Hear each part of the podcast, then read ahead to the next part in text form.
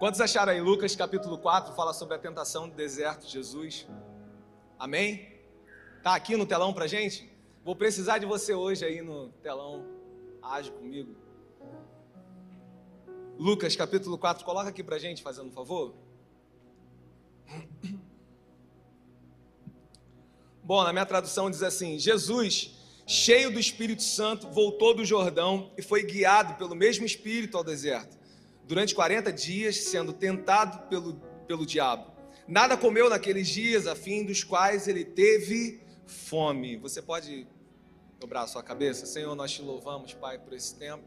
Nós te damos graças, Pai, por essa noite e por esse momento que o Senhor permitiu nas nossas vidas e pedimos que a compreensão venha do alto, Pai. Sabedoria venha do alto, Pai. Que o Senhor nos faça compreender aquilo que o Senhor tem para nos transmitir nessa noite. Que seja tudo, Pai, para a tua honra, para a tua glória, em nome de Jesus. E que nada, Pai, nada arquitetado, Pai, tramado no inferno venha impedir, Pai, os pensamentos, venha impedir no nosso coração aquilo, Pai, que o Senhor tem para transmitir aqui. Em nome de Jesus, nós oramos e te agradecemos. Amém, irmão? Irmão? A tentação de Jesus. O título dessa mensagem é A Tentação, Sua Natureza e Como Vencê-la. A tentação, vírgula, sua natureza e como vencê-la. Bom, tiveram alguns acontecimentos antes de Jesus ser levado para o deserto, antes desse capítulo 4. João Batista, no capítulo 3, aquele que prepara o caminho para Jesus, aquele que vem anunciando sobre esse Salvador, ele tem o um momento do batismo com Jesus, lá no versículo 21, 22 do capítulo 3. Ah, vem uma pomba de forma corpórea, ela vem, uma voz do alto diz: Esse é meu filho amado em quem eu me comprazo, em quem eu me alegro.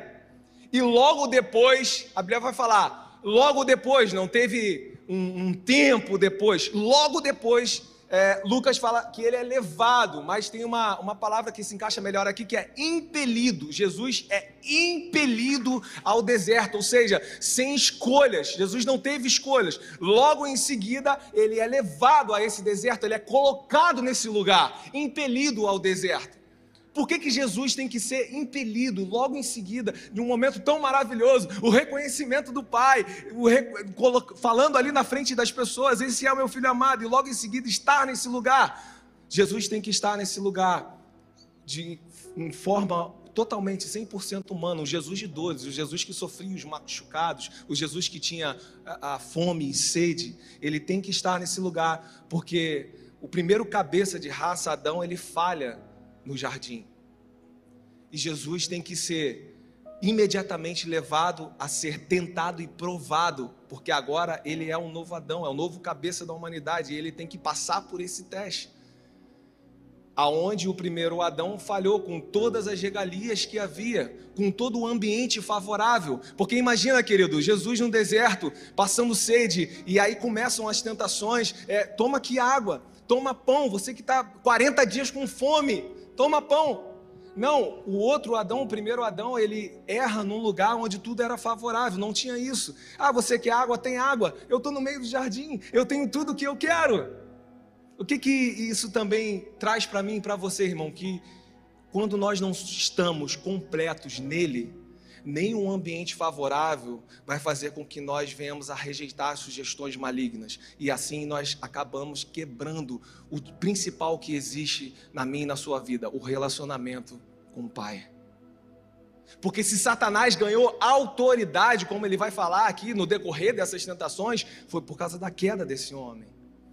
Foi porque um dia ele estava num ambiente que Deus preparou com tudo favorável, mas mesmo assim não se sentia totalmente completo unicamente no Senhor. Ainda tinha falta de algo, tanto que ele pega esse algo, tanto que ele aceita essa sugestão. Então, nem quando nós não somos completos nele, no propósito que ele estabeleceu, nem mesmo um ambiente favorável vai fazer com que nós venhamos a, a, a, recusar as sugestões malignas. E assim, o nosso relacionamento com o Pai é quebrado. Assim como acontece no deserto também, porque no deserto já é a escassez. E aí, pela escassez, pela necessidade daquilo que está te fazendo falta, você acaba pegando qualquer coisa, você aceita qualquer sugestão. Irmãos, Não quebre os valores do Senhor pela escassez do momento. Não quebre os princípios que te conectam nesse relacionamento de pai e filho pela dificuldade do momento. Em nome de Jesus. Não quebre esses princípios com o Senhor. Lembra de usar? Usar ele está andando, está é, naquela junta de boi, a arca da aliança vai cair, ela treme, ela vai cair, usar vai e protege para ela não cair, segura aquela arca para não cair. Aí eu te faço uma pergunta: a intenção de usar era boa, sim ou não? Meu Deus, os elementos podem se perder, a glória de Deus, eu não sei, eu vou proteger isso aqui. Então eu vou segurar para não cair. Mas a Bíblia fala que no mesmo momento Deus fulminou usar. Sim ou não? Foi isso que aconteceu, sabe por quê? Porque para Deus não importa a nossa boa motivação quando nós quebramos princípios estabelecidos com Ele. Pegou isso aí? Meu Deus, a glória de Deus já se perdeu. Eu tenho uma boa motivação. Não, não, não. O que importa para Deus é que os princípios não sejam quebrados, não a boa motivação do coração. No mesmo momento ele é fulminado. O que, que isso diz para mim e para você? Que no momento em que nós quebramos esse relacionamento, está sendo gerado morte em nós. Está sendo gerado morte nesse relacionamento com aquele que nós dizemos tanto amar. E eu vou além quando nós falamos de princípios, porque existe algo mais importante até mesmo do que os princípios estabelecidos por Deus. Por que, Jefferson? Porque os princípios eles estão norteando, eles estão cercando, eles estão direcionando o que é de mais importante para Deus com você. O que, que é, Jefferson? É o relacionamento que ele deseja estabelecer contigo. Isso é mais importante do que todos os princípios. Os princípios, eles só cercam isso que Deus quer com você, que Ele quer desenvolver com você. Eles só norteiam isso. Por que está falando isso, Jefferson? Você lembra do jovem rico? Era alguém de princípio, sim ou não? Sim. Ele, ele encontra com Jesus e ele quer um algo a mais. Eu quero viver esse a mais. O que, que eu faço? Olha, guarda todos os mandamentos. Ah, mas isso eu guardo desde a minha mocidade. Então a gente está falando de alguém de princípio, sim ou não? Sim, alguém que guardava desde a sua mocidade os princípios.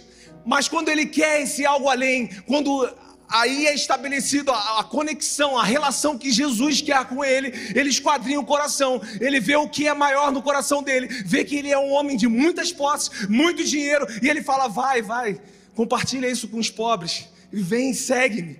A história acaba assim, e muito se entristeceu o semblante daquele jovem, porque era um homem muito rico. Então, Jefferson, o que, que importa? O relacionamento. Os princípios ficaram lá junto com um relacionamento que não teve. O que importa para Deus nesses princípios é que o seu relacionamento seja a ponto de você subir, fazer ao contrário do que o jovem fez, fazer o que Abraão fez, subir aquele Moriá com o filho, mesmo sem saber se o filho vai ressuscitar ou não. Eu subo, mas eu entrego, eu sacrifico, e naquele momento oportuno, o Senhor proveu o cordeiro. Mas o que estava em jogo não era o filho, não era o cordeiro, era o relacionamento que ele desejava, por isso ele é o pai da fé. Esse relacionamento que Deus deseja para mim e para você, isso é o mais importante. Aleluia, quantos estão comigo aí? Tem uns quatro. Quantos estão comigo aí? Diga amém. amém. Glória a Deus. Então aqui nós vamos ver as três tentações representadas ao longo desse texto. Quais são as três tentações, Jefferson? As da carne. Primeira, as da carne. A satisfação ilícita dos apetites do eu e ela é vencida pela renúncia. Qual é a segunda? As do mundo. O apelo à glória ilícita ou a vaidade. Ofereceu o mundo, ele ofereceu o mundo a Jesus. Os reinos, a vaidade e ele também vence pelo repúdio. E qual é a terceira? As do diabo. O desejo do poder ilícito de ser igual a Deus. E Jesus vence pela resistência e pela vigilância. Então, Jefferson, qual é, é o poder, as armas para combater esses dias de desertos e essas sugestões que querem roubar esse relacionamento que Deus quer de mim e de você? Jesus vai nos ensinar que o poder e a arma as armas para isso são o espírito e a palavra de Deus. O Espírito e a palavra de Deus. O Espírito e a palavra de Deus são as únicas armas para nós passarmos pelos desertos das nossas vidas sem renunciar o relacionamento que Deus deseja com você, o que Ele deseja realmente fazer em você. Já se perguntou isso? O que, que Deus deseja realmente fazer em mim? Hã? O que, que Ele deseja realmente comigo? Cara, não é possível que é só a minha vidinha, os meus afazeres. Você já, você já parou para pensar nisso? Existe um plano muito maior. Existe um projeto muito maior. E você e eu, vacilões que nós somos, mesmo assim, Ele te enxertou e te incluiu nesse projeto. Louvado seja o nome do nosso Senhor. Então, querido, quando a gente fala deserto, principalmente na igreja, na língua do crente, é, parece assim algo. Parece não é, né? algo muito ruim. Ih, tempo difícil. Tempo que nós estamos vivendo. Tempo de deserto. Mas eu quero que você, a partir de agora, troque essa palavra deserto por preparação. Agora, troque isso. Troque a palavra deserto pela palavra preparação. Lembra que eu falei de João Batista aqui, o que preparava o caminho? A igreja do Senhor, a noiva, que é a verdadeira, a preparada, a ataviada, ela está nesse processo de preparação. Você é noiva do Senhor? Então você está nesse processo de preparação, você está nesse caminho de deserto. Não é só o deserto ruim, mas o deserto é uma preparação. A noiva está seguindo esse caminho, amém? Glória a Deus. Esse deserto é um lugar ruim, sim, um lugar inóspito. Esse deserto, ele, de dia, Márcio, ele passa dos 40 graus, de noite abaixo de zero. É um lugar de feras. A Bíblia relata que Jesus estava num lugar onde tinha feras, hienas, leões, víboras, é, ronronando ao redor dele, na calada da noite. Lugar de, de, de escassez total lugar de extremos, lugar de nós é, vencermos e vivermos os nossos extremos, os nossos limites. Mas, querido, o que mexe com os nossos extremos também nos leva a depender e a ouvir sobre os planos maiores de Deus sobre a nossa vida. Aquilo que leva aos nossos extremos também nos leva a depender e a ouvir mais atentos sobre os planos maiores de Deus sobre as nossas vidas. Quem está comigo aí, diga amém. Você está entendendo? Quero abrir um parênteses aqui. Você pode abrir para mim aí Lamentações, no capítulo 3, a partir do versículo 19. Lamentações 3, 19. Eu quero abrir um parênteses rapidinho aqui. Querido, esse deserto é isso, ele é difícil mesmo. Sim, é esse lugar de extremos. Mas eu quero que no meio desse deserto, no meio desses extremos, você traga a sua mente Traga à sua memória aquilo que te dá paz. É uma grande estratégia para você passar pelos dias difíceis. Jeremias, o povo está aqui cativo, está nas mãos do rei Nabucodonosor, talvez vivendo aqueles dias ali, lembrando dos dias bons, aqueles dias que nós estávamos livres, aqueles dias que nós louvávamos ao Senhor. Eles estão vivendo esse momento, momento de deserto. E olha o que ele fala: lembro-me da minha aflição, do meu delírio, da minha amargura e do meu pesar. Vai. Lembro-me bem de tudo isso, a minha alma desfalece dentro de mim. Vai. Todavia, lembro-me também do que pode me dar esperança. Graças ao grande amor do Senhor, é que não somos consumidos, pois as suas misericórdias são inesgotáveis. Vai, renovam-se a cada manhã, grande é a sua fidelidade. Digo-me a mim mesmo: a minha porção é o Senhor, portanto, nele porém a minha esperança. Querida, eu quero que você se atente ao seguinte: ele estava mal muito mal. E ele faz uma, uma oração, ele fala: eu quero trazer a minha memória o que me dá esperança. E nesse momento ele começa a se lembrar das características do Senhor. É nesse momento que ele começa a olhar em volta dele e ver que o cenário não era tão aquele como agora estava quase consumindo o coração e o ânimo e a esperança dele, porque quando ele traz isso à memória, os versículos seguintes eles são mudados. Porque os versículos seguintes agora eles começam a ficar bom mesmo é o Senhor. Ele começa a lembrar das características do Senhor, da misericórdia do Senhor. Começa a mudar a sua volta, a forma dele olhar aquele deserto. E ele começa a se lembrar quem o Senhor é. O Senhor é bom e as suas misericórdias duram para sempre, e ele tem me guardado até mesmo nesse momento de dor, até mesmo nesse momento de aflição, até mesmo nesse momento de angústia, até mesmo nesse momento de dificuldade. Ele tem me guardado. Ele é bom, as suas misericórdias duram para sempre. Hey! A perspectiva dele muda a partir daí ele começa a falar quem é o Senhor, o Senhor é bom. E quem nós somos? Nós somos filhos. Lembra? Jesus está no deserto. Mas a palavra que ele recebe antes de ser impelido é: Esse é o meu filho amado, em quem eu me alegro, em quem eu me comprazo. E ele começa a lembrar disso: o Senhor é bom. E quem nós somos? Somos filhos amados desse Pai. Por que, que eu estou falando isso, irmão? Porque na primeira tentação já, uma estratégia de Satanás é trabalhar na orfandade. Satanás não só não aceitou o Deus Criador, Satanás não aceitou o Pai. Pararam para pensar nisso? Ele não só se rebelou contra o Deus Criador, ele não se viu como filho ele não viu esse Deus como pai. E Satanás quer destruir a paternidade de um Deus criador que existe em você. Se ele destruir esse tipo de relacionamento, tá tudo acabado. Porque é o, esse é o principal motivo que nós começamos falando aqui do principal relacionamento que Deus deseja com você, mais do que princípios. Então ele começa aqui já na primeira tentação, trabalhando falando das pedras em pães, quando ele fala lá, pode abrir aí para a gente também, no versículo 3.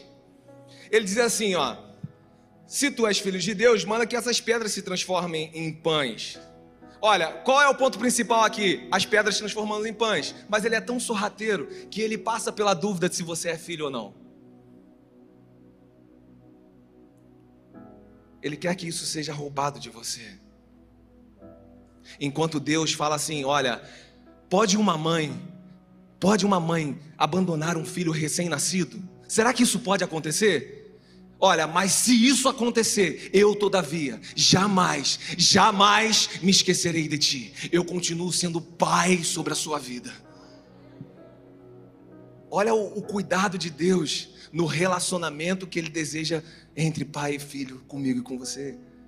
E é tudo que Satanás, de forma sutil, ele começa trabalhando contra isso. Se tu és filho, transforma essas pedras em pães. E o que, é transformar as pedras em pães, Jefferson? Olha, no final da história, no final de tudo, vocês conhecem a história, vocês sabem que um anjo chega com uma cesta e ele supre a necessidade, essa necessidade dos pães, ele supre essa necessidade de Jesus. Mas no final da história, depois das três tentações, então o que, que ele está falando? É transforma as pedras em pães. Ele está falando para mim e para você. Aí, acelera o processo, meu irmão.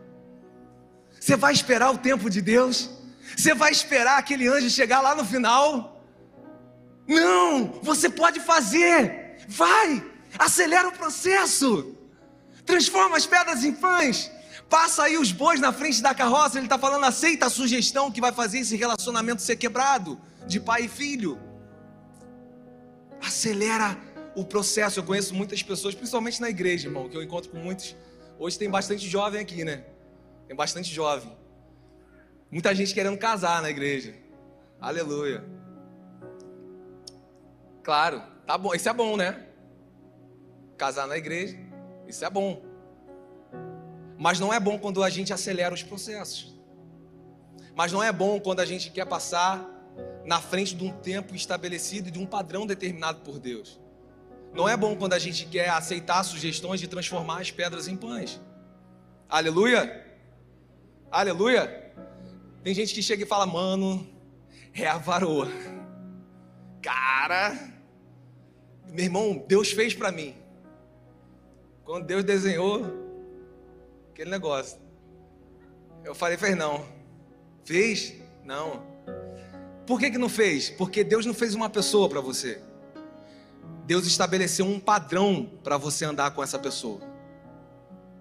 Ele, ele formou um padrão, ele formou um modelo para que você se case. E aí você pode entrar nesse caminho, nesse padrão abençoado ou não. Aleluia! Quais são os direcionamentos? Ó, case com alguém da sua idade. Depois, no final da vida, não vai ter essa, essa diferença. E aí um está é, mais acelerado, o outro mais devagar. Para os sonhos, para os projetos de vida. Ele fala do julgo desigual. Homens que chegam para mim, é, é, garotas que chegam e falam, não, mas quando ele começar a, a, frequentar a célula, quando ele começar, ah, ele vai se converter. O caso depois se converte. Hum, não deu vazão, o Espírito Santo vai dar a você. Saciar o nosso eu. Ele está falando, transforma as pedras em pães. Aí ele vai a seguinte, e, e agora ele vai falar sobre as do mundo, o apelo à glória ilícita, a nossa vaidade, o poder e a glória. Foi assim que Satanás dominou e continua dominando a muitos no dia de hoje, oferecendo como parte da estratégia dele, parte do seu reino terreno e assim ele só pede uma coisa: ele diz: Olha, eu posso alimentar a sua vaidade, eu posso, eu posso te dar, mas eu preciso só que você entregue essa cruz que você carrega. Porque o projeto dele aqui, o plano era contra o Messias Salvador. Eu acho que eu falei isso no início, falei ou não? O projeto era contra, não é o Jesus a pessoa, é o Messias, o Salvador. Era a cruz, era o plano da redenção, era a minha e a sua reconciliação, a nossa salvação, era isso que estava em jogo. E é isso que em todo momento continua em jogo nessas sugestões malignas para mim e para você. Eu posso alimentar a sua vaidade, eu posso te dar, toma aqui, eu divido com você essa glória terrena. Eu preciso só que você Pare de carregar essa cruz. Me dê essa cruz. Me dê a sua cruz. Ele continua com essas sugestões. Desde que você saia do caminho de preparação do reino vindouro. Quando nós falamos aqui no início, somos a noiva ataviada, estamos nesse caminho de preparação. Amém? Sim, então ele está pedindo isso. Sai desse caminho de preparação. Sai da noiva preparada. Sai da noiva ataviada. Sai do grande propósito de Deus para sua vida. É, é Ele está pedindo a nossa cruz. E eu quero te lembrar, querido, que no momento em que nós tocamos nessas coisas, no momento que nós pegamos, que nós aceitamos essas sugestões, nesse exato momento nós estamos de joelho adorando o próprio Satanás. Porque olha o que ele fala um pouco mais na frente. Ah,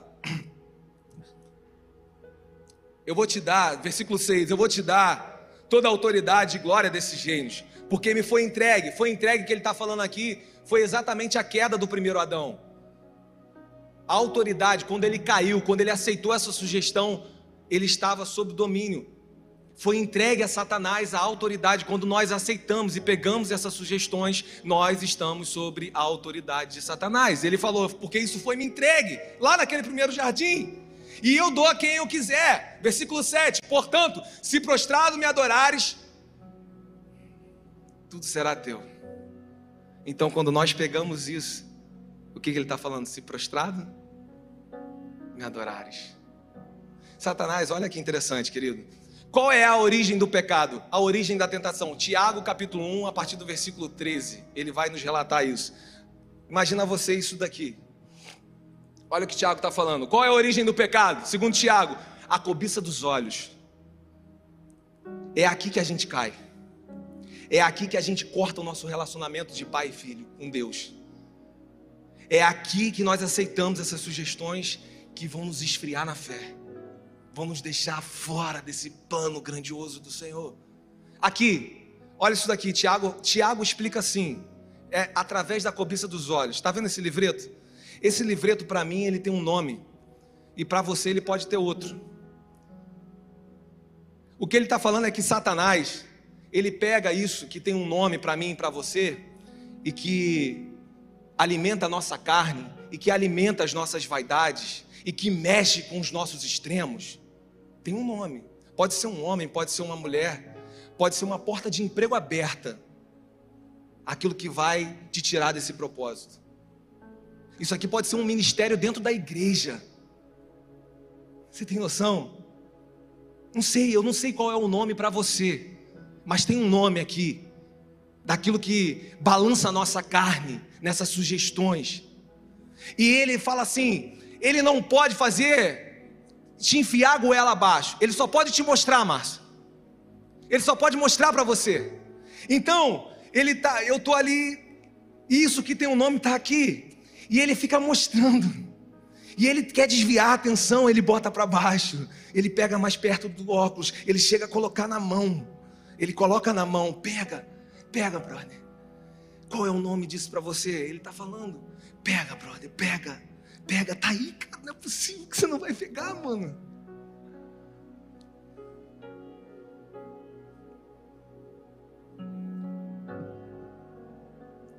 E às vezes ele é tão astuto, querido, que no versículo 9, na terceira tentação, ele diz que levou, ele levou Jesus para Jerusalém, para o pináculo do templo.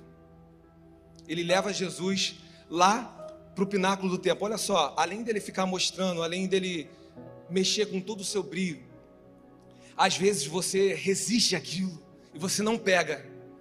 Não, você fica resistindo, resistindo, e você já está ligado no que está acontecendo. Só que ele é tão astuto que, olha só, no versículo 9, ele muda Jesus de lugar, leva para Jerusalém. E assim ele continua fazendo comigo com você, porque às vezes você está tão ligado naquilo ali que está acontecendo que ele fala: ah, vou mandar, mudar o ambiente, vou mudar o lugar, vou mudar a forma, eu vou continuar com a mesma coisa, mas eu vou mudar a forma, eu vou mudar o jeito, vou, vou levar para outro lugar. E lá no pináculo do templo ele fala para Jesus, lá no versículo 9: se atira daí, você vai dar ordem aos anjos e os anjos vão te segurar. Por quê? Por que, que ele fala isso? Lá no versículo 10: Porque está escrito: aos seus anjos ordenará a teu respeito que te guardem. Mas lá no Salmo 91, no versículo 11, no versículo 12, não é bem isso que está escrito. Lá no Salmo 91 que está escrito é: que te guardem em todos os teus Caminho se refere aos caminhos de Deus, garantindo amparo para aqueles que estão sobre a bênção dele. Olha como ele desfaz, olha como a, a, a, a sugestão vem para você pular onde não é para você pular. Isso acontece muito dentro da igreja, acontece em muitos ex que te digo da vida. Tome cuidado com isso. As palavras que são distorcidas, mesmo usando é, parte do Senhor. Cuidado aonde você está pulando. Porque aqui, quando ele vai um pouco mais adiante, no versículo 12, ele, o Jesus responde assim: Não tentarás o Senhor teu Deus. O que, que ele está falando aqui? Expressa o pecado da presunção. A presunção é uma atitude ou uma crença. E eu falei que acontece muito dentro das igrejas. É uma atitude, uma crença ditada pela probabilidade. Irmãos, essa palavra aqui não é uma probabilidade, essa palavra é certa é plena, não é uma probabilidade. Não pule em probabilidade. Nada do Senhor é uma ah, é, é meio obscuro. Nada. Não pule em probabilidade. Essa é a noiva que não troca sua cruz para saciar uma vontade do momento. Amém? Quantos estão comigo? Essa é a noiva do Senhor que não se troca nessas probabilidades para saciar a escassez de momento, não troca a sua cruz pela escassez do momento, por qualquer sugestão que vá saciar aquele momento. Aleluia! Essa é a noiva que vai corresponder ao Espírito Santo do Senhor. Jefferson, o que é corresponder ao Espírito Santo? Fala aí, pessoa que está do seu lado, o que é? que, que é isso? Você lembra das cartas às igrejas? Quem tem ouvidos, ouça o que o Espírito diz à igreja. Então, Jefferson, o que é corresponder ao Espírito Santo? Para corresponder, você precisa entender, amém ou não amém? E para entender, porque você tem que entender o que ele está falando. E quando você entende o que ele está falando, você corresponde. Nós começamos a andar correspondendo o Espírito. Lembra que eu falei das armas aqui? O Espírito e a palavra de Deus. Então nós vamos andar correspondendo ao que o Espírito está falando, mas para saber o que ele está falando, nós precisamos perguntar. Agora eu te pergunto: e o que você tem perguntado para ele? Hã? É um momento seu com o Senhor. O que você tem perguntado para Ele? Porque tem muita gente perguntando sobre a vontade de Deus para sua vida e não acha a resposta. Por quê? Por que você acha? Será que estamos fazendo as perguntas certas? Será que nós estamos nos envolvendo com o que é o propósito realmente do Senhor o que ele deseja realmente nesse relacionamento de paternidade? O que você tem perguntado para o Senhor? Deixa eu falar uma coisa para você: Deus não tem uma palavra aqui nessa Bíblia para você. Como assim, Jefferson? Essa palavra é a palavra que edifica, que exorta, que consola, é a palavra que nos encoraja que nos está encorajando nessa noite, inclusive, quando nós lemos aqui Lamentações. Amém ou não amém? Mas Deus, o que eu quero dizer é que Deus não tem uma palavra aqui específica para Bia. Bia vai estar no sei dia tal e tal, específica para o Jefferson. Tem ou não tem? Não tem. Tem uma específica para você? Não tem. Não tem uma palavra específica para nós, e quando nós entendermos isso, quando nós captarmos isso, que o que interessa aqui, o centro disso aqui, não somos nós. O centro de tudo isso é o teu reino, a tua justiça, a tua vontade, o teu plano, o teu propósito, a tua noiva, a tua igreja, Israel. Quando nós começarmos a captarmos isso, esse plano grandioso, nós vamos começar a fazer perguntas e a nos envolver de verdade com as coisas que interessam a Ele.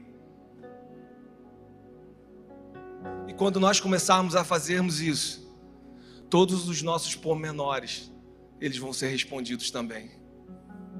O problema é que a gente quer fazer ao contrário. A gente quer andar nas coisas que são secundárias, que são tão pequenininhas enquanto ele está propondo um relacionamento tão diferente de amor de pai e filho. Você pode abrir para mim aí, querido, você que está aí no telão. Eu vou te dar um exemplo disso, irmão. Abra aí para mim Romanos, Romanos capítulo 9. É 9? 9. Romanos capítulo 9.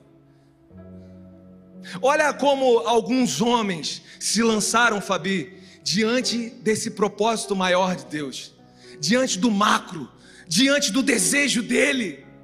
Tantas perguntas que nós ficamos fazendo, fazendo, fazendo, que na verdade nós, na verdade, estamos só atrás de responder às nossas questões, às nossas vaidades.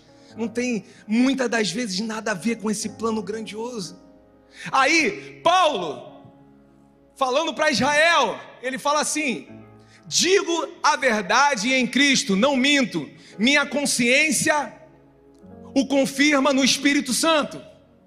Tenho grande tristeza e constante angústia no meu coração. Paulo, homem cheio do Espírito Santo, Márcio. Ele está falando: Eu tenho grande tristeza e constante angústia no meu coração pois eu até desejaria ser amaldiçoado e separado de Cristo por amor dos meus irmãos e os da minha raça. O que que Paulo está falando aqui, irmão? Paulo está falando para mim, para você assim: eu preferiria, Cris, o inferno do que não ver o plano grandioso do Senhor ser concretizado na vida dos meus irmãos.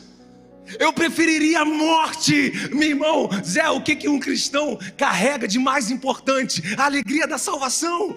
O que, que ele carrega com todo ardor nesses momentos de deserto é a salvação. Agora, você imagina, Júlio, que esse cara, ele parou tudo e ele falou: Olha, eu prefiro jogar essa salvação fora do que não ver o seu plano, Senhor, ser concretizado.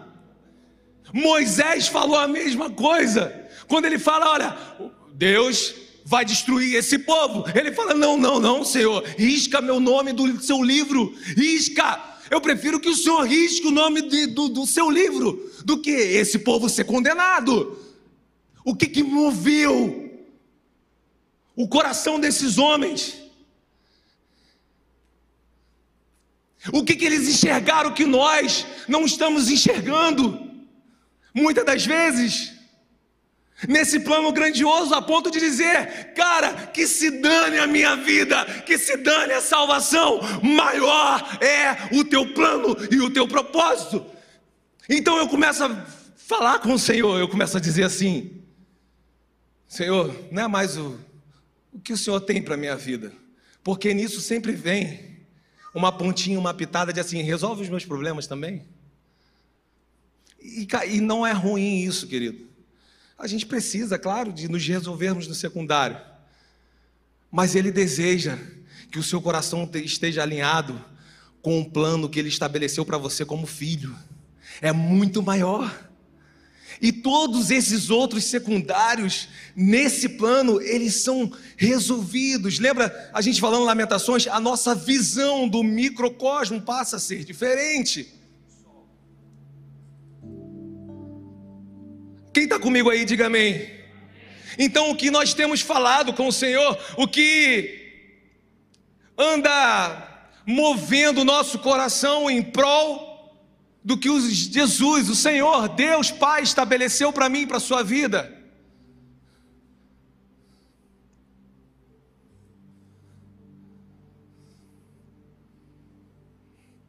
Esse é o tempo que eu deixei para você responder para você mesmo.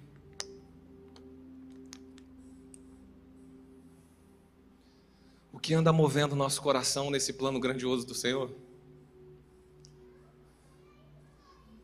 Quais as perguntas que nós temos feito? Com o que, que nós temos nos relacionado com aquilo que realmente interessa, importa a Deus?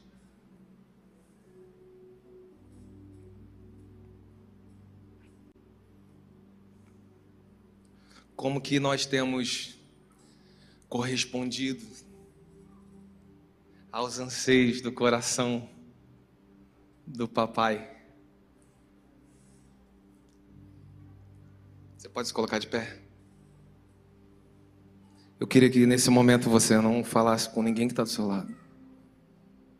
Porque eu fiz algumas perguntas aqui que você precisa responder para você. O Espírito e a palavra o Espírito está te levando a um lugar de entendimento, de um plano e um propósito muito maior da parte de Deus para a sua vida do que aqueles planos que você faz aí no longo desse deserto. Satanás continua com as mesmas sugestões. Para mim e para você. Ele continua com as mesmas distrações. Ele quer te tirar dessa noiva que está sendo preparada, Ele quer te tirar desse caminho, Ele quer te tirar desse deserto. E é, é, é engraçado isso, né? Porque geralmente a gente vem na igreja para falar: você vai sair desse deserto. E eu declaro, irmão, em nome de Jesus, que esse tempo de pandemia, de enfermidade, de deserto, de tristeza, de dor, de lockdown, vai cessar em nome de Jesus. Eu declaro, mas eu não desejo que você saia do deserto da preparação da noiva ataviada que vai se encontrar com um noivo. Esse deserto eu quero participar. Essa preparação, dessa preparação eu não quero sair. Quantos estão comigo? Ele continua com as sugestões. E a sugestão de Satanás é: me dá a sua cruz. Em Lucas Se você puder colocar para a gente aqui, Lucas, no capítulo 9, se eu não me engano, no versículo 23. Olha o que Jesus fala para mim e para você. Lucas 9, no versículo 23. Coloca aqui para gente. Você faz parte dessa noiva preparada, que está se preparando, dessa noiva ataviada. Jesus diz a todos: se alguém quiser acompanhar-me, negue-se a si mesmo, tome diariamente a sua cruz e siga-me por essa preparação. Enquanto Satanás está pedindo que você abandone essa cruz, aceite as sugestões que alimentam a sua vaidade, o seu ego a sua carnalidade. Ele quer roubar. E Jesus está dizendo: tome todo dia, se mortifique todo dia nesse instrumento de morte, porque você, você, não é apenas uma criatura desse Criador, você é o filho amado em quem eu me alegro.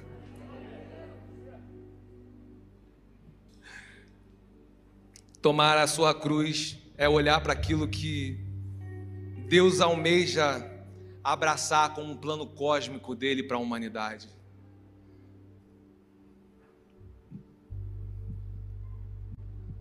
Quero ser como criança, te amar pelo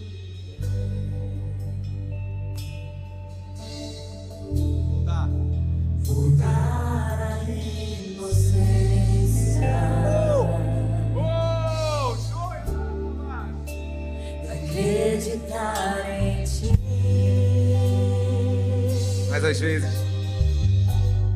Mas às vezes sou levado.